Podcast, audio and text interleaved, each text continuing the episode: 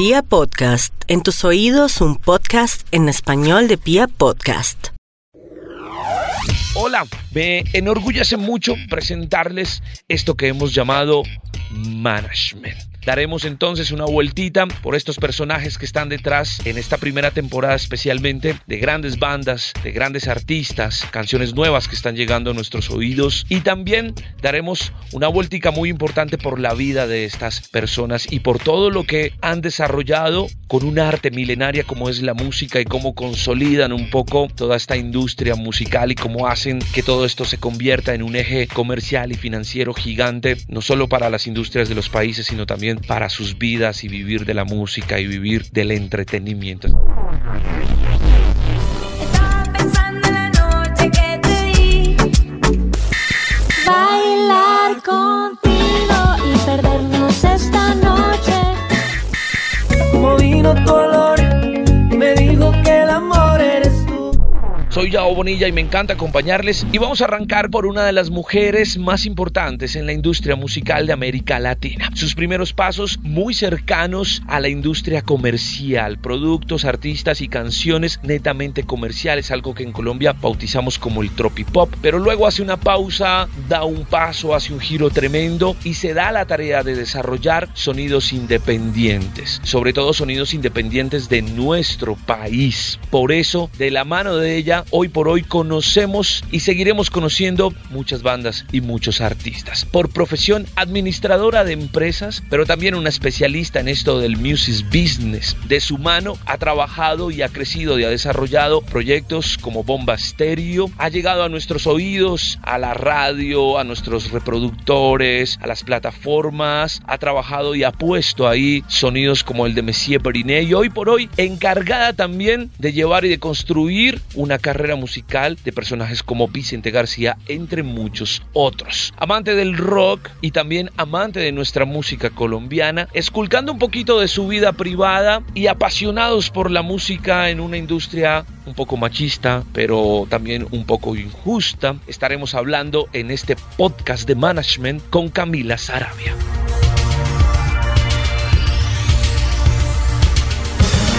Bueno, mi querida Camila, ahora sí, bienvenida. Muchas gracias. Bienvenida, ¿cómo andas? Bien, ¿Qué ha- con mucho gracias trabajo. por este ratito. ¿Qué ha pasado? ¿Qué cuentas de curioso ahora que estás aterrizando por estos lados, digámoslo así? Bueno, pues ha pasado de todo. Eh, en M3 Music estamos trabajando el management de varios artistas. Como sabes, yo llevo trabajando el management de Bombasterio 10 años ya.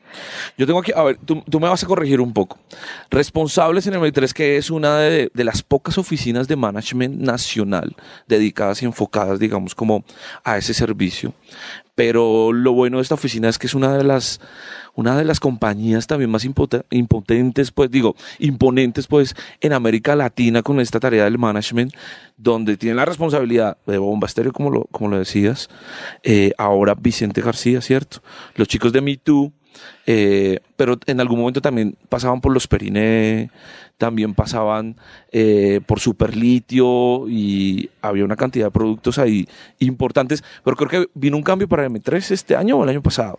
Sí, realmente, eh, como tú dices, pues veníamos trabajando varios proyectos. Eh, nosotros éramos cuatro socios y el año pasado realmente por un tema de, de visión y de intereses internos, uno de los socios salió de la compañía y parte de esa reestructuración de la compañía fue un tema de reestructuración también de los artistas, quién se quedaba con quién básicamente. Entonces, momento. fue un año duro, Du- complicado de pronto un poco como es, es que como una separación. es un divorcio. Es como un divorcio Sí, tal sí. cual y, y cómo, re- cómo repartimos los amigos, así como dice la canción. ¿Eso es una decisión del artista o es una decisión de ustedes como compañía decir, estos, estos productos se conservan conmigo, los seguimos trabajando nosotros? ¿O ya es del artista que dice, no, mira, me quedo con esta propuesta, ¿qué onda? Pues ambas cosas, digamos que es una decisión de negocio porque finalmente los artistas tienen un contrato con nosotros, con M3 Music, entonces eh, el contrato se tiene que respetar con M3 Music. Sin embargo, nosotros no somos de la filosofía de imponerle a un artista a trabajar con nosotros. Si no quieren o si se sienten más cómodos, en ese caso con mi ex socio, Eh, lo manejamos de esa manera lo manejamos de una manera muy tranquila con los artistas y finalmente pues sí fue, ya volviendo al tema del negocio, una negociación y el contrato fue parte de la negociación de salida. Entonces, aunque tratamos de proteger mucho el interés del artista, finalmente fue la manera de, de- de divorciarnos. Dios mío. Mi querida Camila, mm, familia, sí, Claro. esposo, Esposo, hijo, hijo, sí. qué cool. ¿Cómo, ¿Cómo le haces un poco para llevar esos temas eh, de familia e hijos eh, cuando, digamos que el visual de nosotros es que los managers son personas muy atareadas? Y digamos que en tu posición como mujer que eh, esto ha cambiado mucho, pero todos esperamos encontrar a la mujer muy pendiente de su casa, muy pendiente de su hogar, todas las cosas. ¿Cómo le haces un poco para llevar esto, para llevar esta locura? Es una locura. Y la verdad sí es, este es un trabajo de estar 24/7. Eh, uno no puede parar, realmente. Yo afortunadamente cuento con un esposo hermoso que me ha apoyado toda la vida y, y es un gran papá también y cuando yo me tengo que ir de viaje o a conciertos, él se queda y él ayuda y apoya en la casa y yo creo que eso para mí a nivel personal es esencial para poder desarrollar mi carrera profesional. De todas maneras, yo pa- para mí la vida personal es súper importante y es una de mis prioridades. Y precisamente por eso yo arranqué siendo manager sola, Camila, la manager de Bombasterio Camila. Y por eso yo tomé la ruta de montar M3 Music, donde somos varios socios, donde hay un equipo de trabajo. Y gran parte de mi apuesta ha sido que no reconozcan el management de una banda como Bombasterio, como Camila, sino una empresa que es M3 Music Ok. donde Camila está presente, evidentemente, pero está presente todo el equipo, están mis socios, Daniel y Juan Sebastián, y eso ha ayudado. Daniel, por ejemplo, vive en Miami, Juan Sebastián vive en Europa hoy en día, entonces eso nos permite estar presentes casi en todo, sin necesidad de que la presencia sea necesariamente mía. Pero, por ejemplo, digamos, ese sacrificio que hacen los artistas de eh, no estar en fechas importantes con su familia, no estar con sus hijos mucho tiempo porque arrancó una gira, ese sacrificio también lo hace el manager todo el tiempo. Total, to- pues digamos que son trabajos diferentes, ¿no? Mi trabajo, cuando el artista está de gira, a ver, yo no voy de giras a todo, no, no puedo, tampoco tengo que estar trabajando.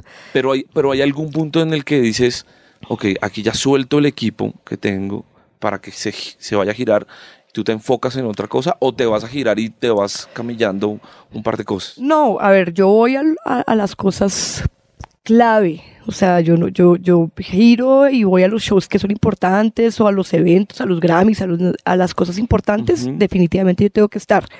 Y ya más allá del tema personal y de la familia o no, para, para el manager también es muy importante, mientras el artista está girando, estar trabajando en lo que sigue. Porque cuando uno se va de gira, tu cabeza se metió en la gira y eso es no dormir, eso es le- eh, estar en un avión, eso es no comer y a- en ese momento tu productividad de estar pensando, bueno, termina esta gira en Estados Unidos, ¿qué va después? ¿Qué vamos a hacer después? ¿Cómo vamos a lanzar? ¿Cómo?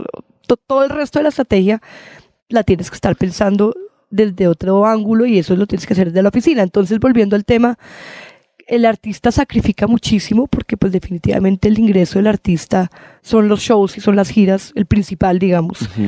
Eh, uno sacrifica, pues cuando el artista no está de gira, está en su casa, mientras que uno está en la oficina, ¿sí? Digamos que son tiempos distintos. un poco con... se equilibra, pues sí, así lo veo yo, no sé cómo vean los artistas, yo sé que para los artistas es duro, eh, pero pues digamos que eso es parte de este negocio, yo creo que todos sabemos en lo que nos metimos y uno sí sacrifica gran parte de su vida personal, mi vida se convirtió en mi familia y mi trabajo, yo ya no tengo más vida. Eh, ¿Tú desde el principio te viste su vida en todo este cuento del management o fuiste construyendo o te diste cuenta que podías llegar a eso o, o llegó un punto donde dijiste, me he convertido en una manager?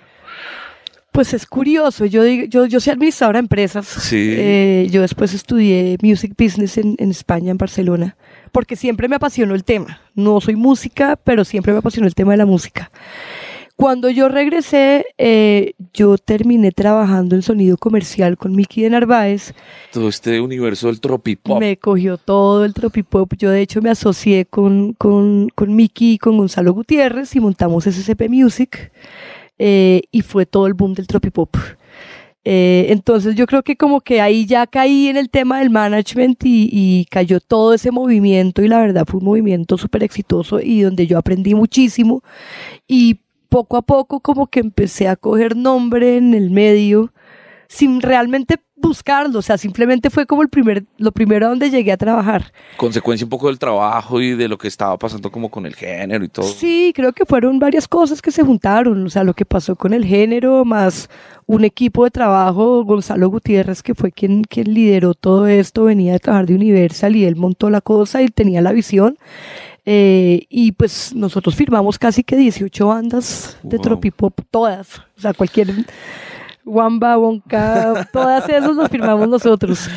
Y, y ya después, digamos que, pues, el, el- el- como todos sabemos, fue un movimiento, empezó a caer. Yo en ese momento, a nivel personal, me estaba saturada de, de shows, de estar en todos los proms, todas las fiestas de 15, Todos los colegios. todos los haber. colegios, todo. Y ahí entré a, trabajar una agencia de publicidad eh, O sea, en temas de música, En algún momento te sentiste agotada un poco de todo esto y totalmente. pensaste en otra cosa. Total, mi vida estaba cambiando, yo me estaba casando en ese momento, esto fue exactamente hace 10 años. Eh, y yo dije, no, yo creo que yo necesito otro tipo de trabajo, yo no puedo seguir todas las noches afuera. Y me fui a trabajar en una agencia de publicidad, el típico trabajo de cumplir horario, y ca- duré menos de un año y casi me pegó un tiro. y casualmente en esas, eh, por cosas de la vida, eh, me encontré con Bombasterio. O sea, Bombastero llega a, a ti. Bombasterio llega a mí por un primo mío que es amigo de Simón. Ok. Digamos que yo a Simón lo conocí hace mucho tiempo y él sabía que yo trabajaba en el management y tal. Y mi primo simplemente le dijo a Simón, mire, pues mi prima hace esto y ahí digamos que hubo un acercamiento. Imagino que cuando tú conoces a Simón, digamos, en ese contexto de mm, buscar una posibilidad de trabajo o de echarle la mano a la banda que viene creciendo y todo, tú en ese momento sientes un feeling, pues, que es lo que uno cree que se necesita entre un manager y un artista, porque, pues, porque esas parejas eh, y el trabajo de esa pareja es muy importante y eso es como, yo creo que también es como una relación un poco sentimental, tiene que haber un feeling, tiene que haber un deseo, tiene que haber un sentimiento Total. para que eso crezca, ¿no? Yo digo que es mi, mi otro matrimonio. Eh, total, o sea, tiene que haber un feeling personal. Eh, esto, esto es una relación a nivel personal de verdad muy intensa porque no solo les estás manejando su carrera y su, y su sueño, sino que les estás manejando su día a día, su vida, su plata, su absolutamente todo.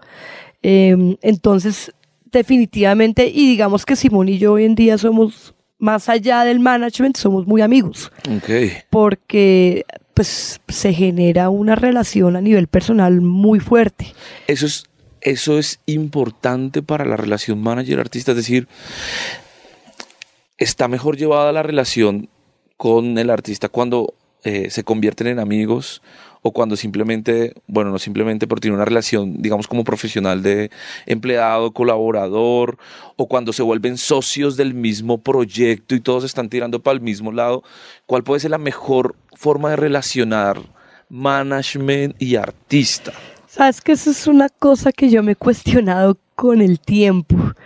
Eh, a ver, yo creo que con cada artista la relación es diferente. Ok. Sí, es- no, no sé, no sé cómo explicarlo, pero, pero en mi cabeza yo digo es como que tú tienes tres, cuatro hijos y con cada hijo es diferente porque la- el proyecto es diferente, el artista es diferente, el momento en tu vida en el que entraste en ese proyecto es diferente. diferente. Entonces, para mí, digamos, con Bomba, pues yo arranqué con Bomba muy pequeña y muy pequeños ellos, y entonces se generó una relación muy, muy cercana a nivel personal, que ya con el tiempo, en la medida que se fue montando M3, y en la medida que se fue montando un equipo, con los otros artistas que trabajo, aunque hay una, hay una relación personal, creo que hemos logrado mantener por encima la relación profesional y yo creo que eso es esencial eh, dejar a un lado la parte personal porque se convierte en un tema muy emocional. Y, y eso en, en momentos de calentura, en una gira, en tal, Sí, no creo porque que sea bueno. Una cosa es que en algún momento tú tengas que entrar a ajustar cosas de trabajo, pero como ese daño colateral un poco hacia la amistad, ¿no? Es como, Total. como la sensibilidad también del artista de decir, eh, puede que le estés hablando como manager, pero no se te olvide que soy tu amigo, ¿no? Sí, y, y- yo creo que eso es lo más importante del management, es entender esa sensibilidad del artista, porque por eso es artista, porque tiene una sensibilidad distinta a cualquier ser humano. Eh, y y es, es entender un poco cómo se le da manejo a eso sin herir susceptibilidades, sin hacerlo sentir mal. Yo creo que eso es, digamos, como el éxito de, de- de una buena relación management-artista. Cami, ¿tú recuerdas el primer show que vendiste? ¿La primera vez que lograste vender un show? Yo me acuerdo, el- pues, pues sí, digamos que con Bomba. El primer show que vendí fue en, en- en ese bar por allá en Suba que se llamaba, lo que quedaba por allá abajo. Un bar horrible que sudaban las paredes, no había camerino. Recuerdo que nos pagaron como 200 mil pesos y Ok. con eso tocaba pagar el backline. Casi que cada uno salió con 20 mil pesos para su casa y salíamos felices. Pero te sentiste feliz. el Claro, salíamos felices. Sí, y quedó plata, ¿sabes? Como que quedaron 20 mil para cada uno. Eso era un éxito. Eh, sí, sí, yo creo que ha sido un proceso muy bonito porque de verdad que arrancamos así, arrancamos de nada. Em, cuando, digamos que cuando tú empieces a enfrentarte a todo este tipo de cosas y a darte cuenta las necesidades y en donde tienes que empezar a trabajar con, con el desarrollo del artista, ¿entiendes rápido cuáles son realmente las funciones de un management? ¿O hay algo que te diga a ti, como en muchas carreras, que dice, usted es un contador y tiene que sacar los impuestos, tal, tal, tal"? pero el manager uno lo puede ver vendiendo shows, uno lo puede ver creando estrategias eh, para la marca como tal del artista, uno lo ve sentado en el estudio al momento de grabar los discos. Eh, ese universo, ¿cómo se construye para el manager? Es decir, ¿el manager lo entiende rápido o dice, en esto me meto, en esto no, no tengo habilidades artísticas para meterme en un estudio, entonces no me meto, lo dejo allá solito? ¿Cómo empiezas tú a darte cuenta de eso? Pues mira que el manager tiene que estar en todo. La- en realidad uno tiene que estar presente en el estudio, tienes que estar presente en las giras, tienes que estar presente en las estrategias, tienes que estar con la disquera. Eh, yo digamos que no me involucro tanto en la parte artística y creo que eso ha sido también parte de, los artistas con los que trabajo. Eh, para mí es muy importante que ellos tengan claridad artística y esa libertad artística. Yo no me involucro tanto en si esta canción, si súbele una nota, cambia el compás y tal. Ajá. Primero porque no, es- no es, no es mi área de expertise, digamos, no es lo que conozco. Y segundo, yo creo que el artista debe tener su libertad artística. Yo donde sí me involucro mucho es en la parte de negociación, en la parte de estrategia, en la parte de marketing. Y creo que eso lo más importante es confianza. Si yo confío plenamente en que artísticamente el artista está dando lo mejor que puede dar y el artista tiene que confiar en mí como su manager de que estoy haciendo las mejores negociaciones, estoy haciendo lo mejor estratégicamente para que el proyecto salga adelante. Creo que la confianza es clave. ¿Un manager es exitoso si, si vende muchos shows? Por- porque tenemos nosotros como en la cabeza un poco que el manager es la persona que vende. Bueno, digamos que hay unos bookers que están especializados en el tema de vender y todo, eh, pero para muchas personas, o digamos que para el colombiano a pie, el manager es el persona, la persona que se dedica a vender y en cuanto más vea shows y en cuanto más vea al artista por ahí regado, es como, ah, deben tener un muy buen manager. Pero si están así, Primero, el manager no vende shows. Tal y ese es cual. un tema que, que en Colombia todavía la visión del manager es cuántos shows me consigues. ok. y, y el, el management no vende los shows. Nosotros tra- trabajamos con bookers. Eh, para los artistas más grandes tenemos agencias globales de booking. Para los artistas más pequeños tenemos bookers locales en cada uno de los territorios. Y trabajamos de la mano para que el booker salga y consiga los shows. Yo no vendo los shows. Ok. Yo creo que la estrategia de un management es entender cuáles son los mercados importantes para el artista, dónde tienen potencial de crecimiento, dónde tiene potencial de facturación. Generalmente para un artista las primeras giras en cualquier territorio son a pérdida. Entonces, si tú no te enfocas y dices, bueno, voy a desarrollar México, voy una, dos, tres, cuatro, cinco veces, pierdo plata, pierdo plata, pierdo plata, y después empiezo a ganar plata, pues el artista se va a quemar muy rápido yendo a México, después a Perú, después a Estados Unidos, después a tal, y nunca va a ver esto rentable. Y pues finalmente esto tiene que ser rentable, o sea, tanto para el manager como para el artista, como para el booker, como para la disquera, como para todos. Me, genera un poco de, no de terror, pero sí de curiosidad. Eh, desde tu punto de vista como management, entiendes que hay un momento en donde se va a perder dinero. Total. O sea, sí o sí en esta industria, en esta carrera, en esta tarea, va a haber un momento en donde se necesita perder dinero. Más que perder es invertir. Ok. Y yo creo que como cualquier negocio y cualquier industria, tú tienes que invertir para crecer. Y si no estás dispuesto a invertir y arriesgar, es imposible, pero eso pasa en cualquier servicio o producto que tú vendas. Tú tienes que, si tú vas a producir una chaqueta, tienes que invertir en comprar el cuero, el tal, tal, tal, para poderla producir, para salirla a vender. Y puede que la, chaqueta, Eso la sí. primera chaqueta que vendas no, es, no va a ser al precio que necesitas para recuperar. Exacto. Mientras van viendo qué chaquetas haces. Claro. ¿Sí? Entonces ahí también tú entras y, y juegas con el tema y dices, bueno, entonces la chaqueta, pues no compremos este cuero tan caro, sino este más barato. y es lo mismo, bueno, no, no viajemos con 15 músicos, viajemos con 8, eh, busquemos una figura donde sea dentro de la inversión, una inversión pues pensada y, y el riesgo sea lo mínimo posible para llegar a un punto donde tú recuperas la inversión. Y yo creo que digamos que eso, es, esa es mi expertise y es mi día a día y Es encontrar ese camino. la proyección financiera, exacto, la proyección financiera para que, claro, todo tiene riesgos y uno a veces dice, no sé, le voy a apostar a México y resultó que la no. pegaste fue en Perú. Ok. Sí, eso puede pasar, pero digamos que, que, que si tú lo tienes todo planeado y, y con una estrategia es mucho no- más fácil. Ok. Mm, pero ¿qué es importante? ¿Qué es más importante hoy por hoy, digamos, cuando te sientas a planear una estrategia para un producto?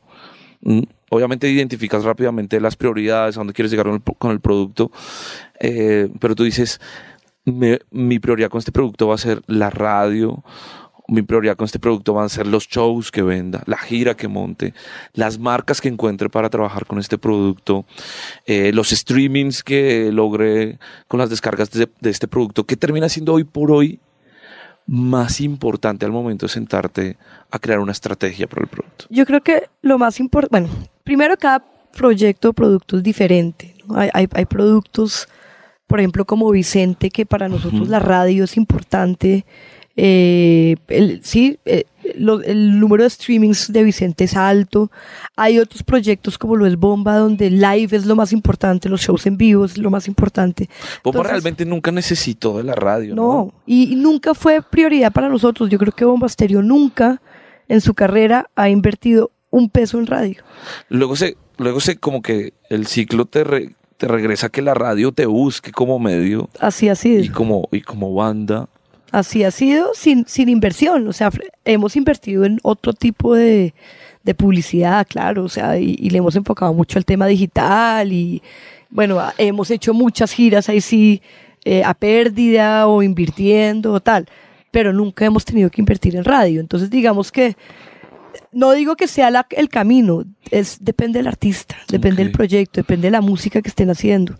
Eh, hay otros artistas donde sí la radio definitivamente es, es un plus. Sí, yo, para mí la radio es un elemento también de, de, de, de- mover la música. Por ejemplo, Me Too. Me Too que es un sonido totalmente alterno, independiente, digámoslo así. No lo ve uno asociado comercialmente eh, en muchas cosas o rápido. Y cuando te sientas a planear o a trabajar una estrategia con Me Too, ¿cuál, cuál es tu prioridad ahí? Too es un artista, una banda totalmente, un enfoque de nicho, independiente. Entonces nuestro trabajo es muy digital. O sea, ¿qué, hacemos con Me Too? Estar sacando contenidos permanentemente, ¿sí? Sacando música, o sea, que el fan que ya tenemos de Me Too esté enganchado todo el tiempo. Y eso que nos permite ponerlo a tocar, ponerlos a tocar, tocan mucho en Europa, por ejemplo, donde hay millones de festivales de nicho de música electrónica. Entonces, nuestra apuesta con MeToo es un tema de volumen. Evidentemente, en otros territorios, hay Europa para nosotros es clave, y de tener al fan enganchado todo el tiempo. O sea que, por ejemplo, con Me Too te cambia un poquito el afán artístico también, es decir, eh, tienes a Vicente y dices, yo a Vicente lo tengo que trabajar desde la radio, entonces yo sé que en la radio voy a trabajar cada tres meses un sencillo, pero con Me Too, que es otro cuento, tengo que estar sacando música cada 15 días o 20 días. También te cambia un poco ese ritmo. Total. Le cambia al artista el mismo ritmo. le cambia al artista. Yo creo que el, el mismo artista también, en base al plan de trabajo y la estrategia que tenemos, tiene muy claro qué es lo que tiene que hacer. Mi tú, o sea, Julián, él sabe que tiene que estar produciendo música y sacando música porque eso es lo que lo mantiene vigente. Sí, frente a un Vicente que lanza un disco, el disco se trabaja, se desarrolla en el transcurso de un año, se promociona, es, es, es- fíjate que son dos estrategias totalmente diferentes. Por ejemplo, acabamos de firmar otro artista que se llama Irie Kings, es un artista urbano de San Estuvo Andrés. por aquí. Eh, sí, estuvieron acá hace poco. Eh, y es otras, ellos digamos que sí es una estrategia mucho más comercial, donde sí le estamos haciendo un enfoque full a radio, donde estamos hasta ahora empezando a mostrarnos, entonces es un tema de medios tradicionales, porque sus números en redes todavía son muy bajitos. Entonces, ¿cómo es la manera de subir sus números? Yendo a la radio, a la radio, a los medios tradicionales y demás. Entonces, cada artista tiene, y dependiendo en su, en la fase en la que estén, tiene una estrategia diferente.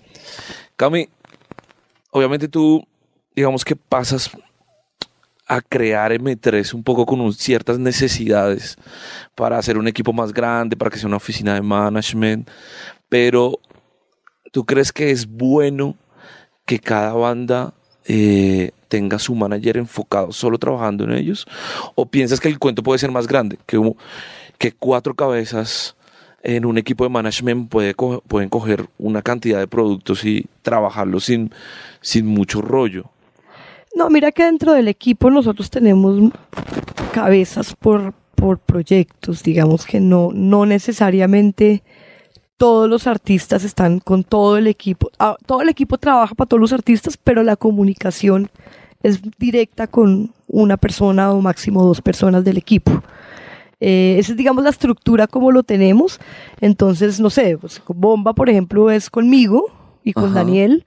Son, digamos, como las dos cabezas del proyecto, pero todo el equipo está trabajando en la estrategia que nosotros montemos. Sin embargo, la comunicación sí es directa con el artista entre nosotros.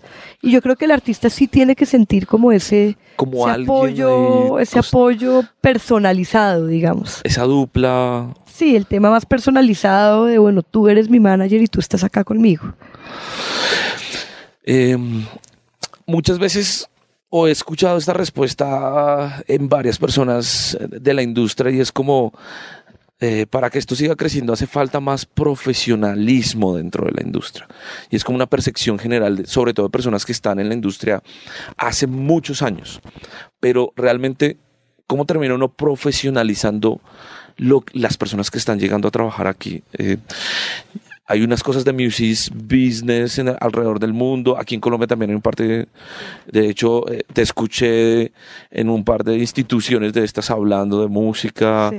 Te escuchan un par de conversatorios. ¿Todo esto hace parte de ese profesionalismo o es la experiencia de meterse ya como al caliente que termina formando a esas personas? Pues mira que yo, yo creo que, que, que la industria en Colombia ha crecido mucho y muy rápido. O sea, de verdad que yo hace 10 años a hoy, hace 10 años, yo sí me encontraba con que la gente no, no sabía de qué estaba hablando, no entendía la diferencia entre un management y un booking, no entendía la diferencia entre un business management. Sí, o sea, siento que ese profesionalismo se ha venido logrando a raíz un poco de lo que tú dices, que pues, digamos que la, la misma industria se ha enfocado en que haya conferencias, haya talleres, haya eh, especializaciones, eh, trayendo también, digamos, gente de afuera que habla un poco de la, de, de- la experiencia. Yo sí creo también que la experiencia y la calle te, te, te forma un poco. Entonces, eh, pues yo no le daría tan duro hoy en día a, a la industria colombiana. Yo creo que estamos bien, yo creo que ya se ha profesionalizado y ya hay muchos agentes. Es que antes, antes el manager hacía todo. Ya por lo menos uno oye que hay bookers, hay promotores, hay festivales. Hay una agencia dedicada a la imagen del artista. hay- exacto. O sea, ya, ya por lo menos uno ve que hay agentes en la industria que hace 10 años No no, existía. existía. Entonces ya para mí eso es una profesionalización de la industria. Eh, seguimos creciendo, estamos en un muy buen momento en Colombia, todo el mundo tiene los ojos en Colombia y yo creo que ya simplemente es como también el que esté dispuesto a trabajar, trabajar y trabajar, el que le va a ir bien, porque es un tema de, de mucho trabajo, desde el ángulo que estés o desde el, área del negocio en la que estés, hay que camellar demasiado. Cami, ¿te le medirías en algún momento hacer esa ta- esta tarea de management, pero con otro, con otro tipo de arte? Por ejemplo, te le medirías, no sé, eh, actrices, escultores, pintores. Por ejemplo, te le medirías a camellar el management de un youtuber. Sí, a mí me parece muy chévere. Eh, de hecho, fíjate que con Cata de Perine en algún momento lo hablamos porque ella, ella le interesa mucho el tema de la actuación. Ok. Y, y de hecho alcanzó a hacer un rol importante o principal en una película. Eh, y eso fue, digamos que durante el mismo proceso de management con nosotros, entonces nos involucramos mucho. Eh, a mí me gusta mucho, pero finalmente el tema con esto es que esto es un tema de networking y de contactos. Entonces, si tú vas a meterte al mundo del cine o de la televisión, pues te toca hacer todo el networking y los contactos del mundo del cine y de la televisión. Es, otra industria Otra del industria, entretenimiento allá, exacto. como paralela. Que me encantaría, pero pues todavía me falta mucho la música. O sea, yo creo que hay que conocer mucha gente, hay que hacer muchos contactos, hay que viajar mucho más, hay que crecer mucho más. Eh, pero si se da la oportunidad, pues, ¿por qué no? Yo estoy abierta a todo. Cuando ves un youtuber que se, que se tira a hacer música, tu impresión como manager es cuál?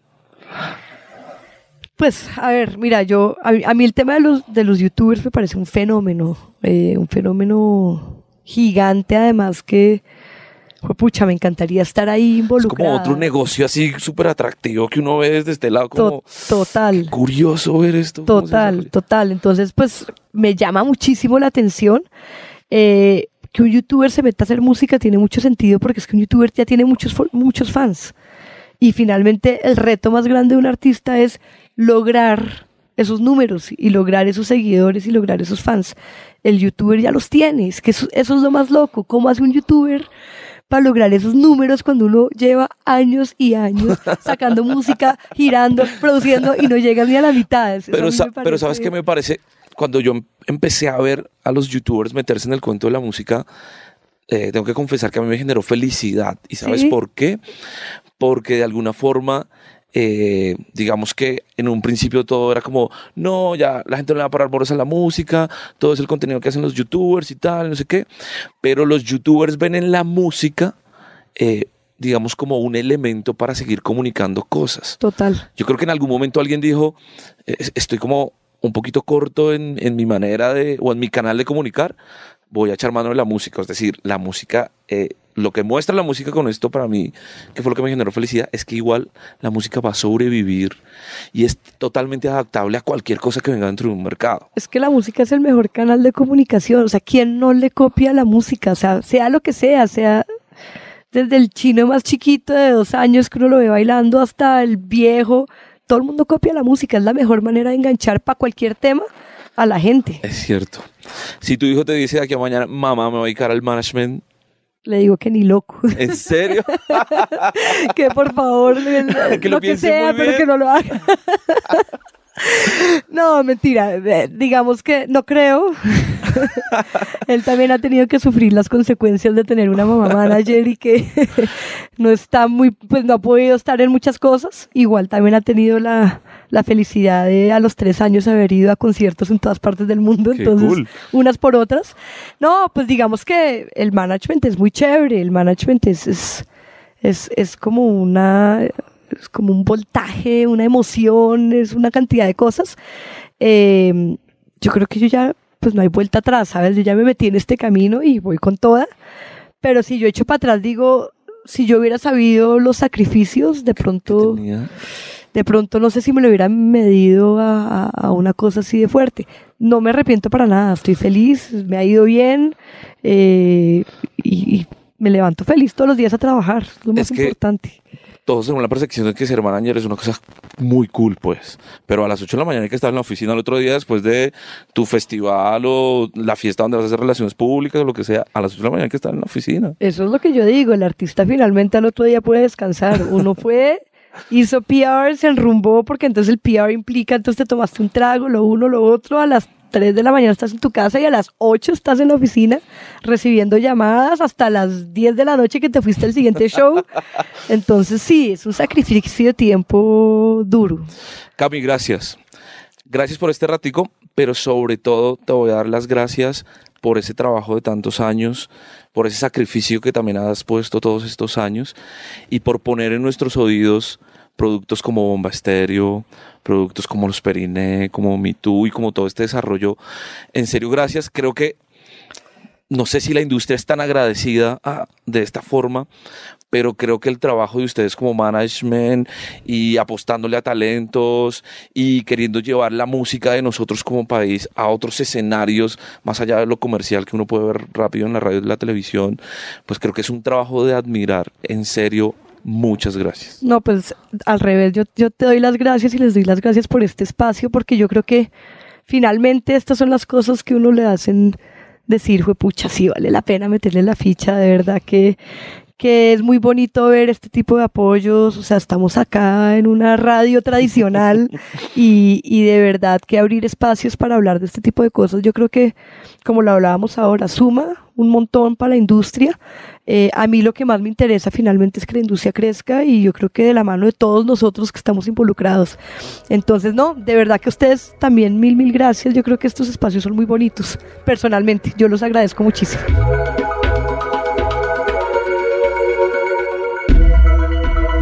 Management.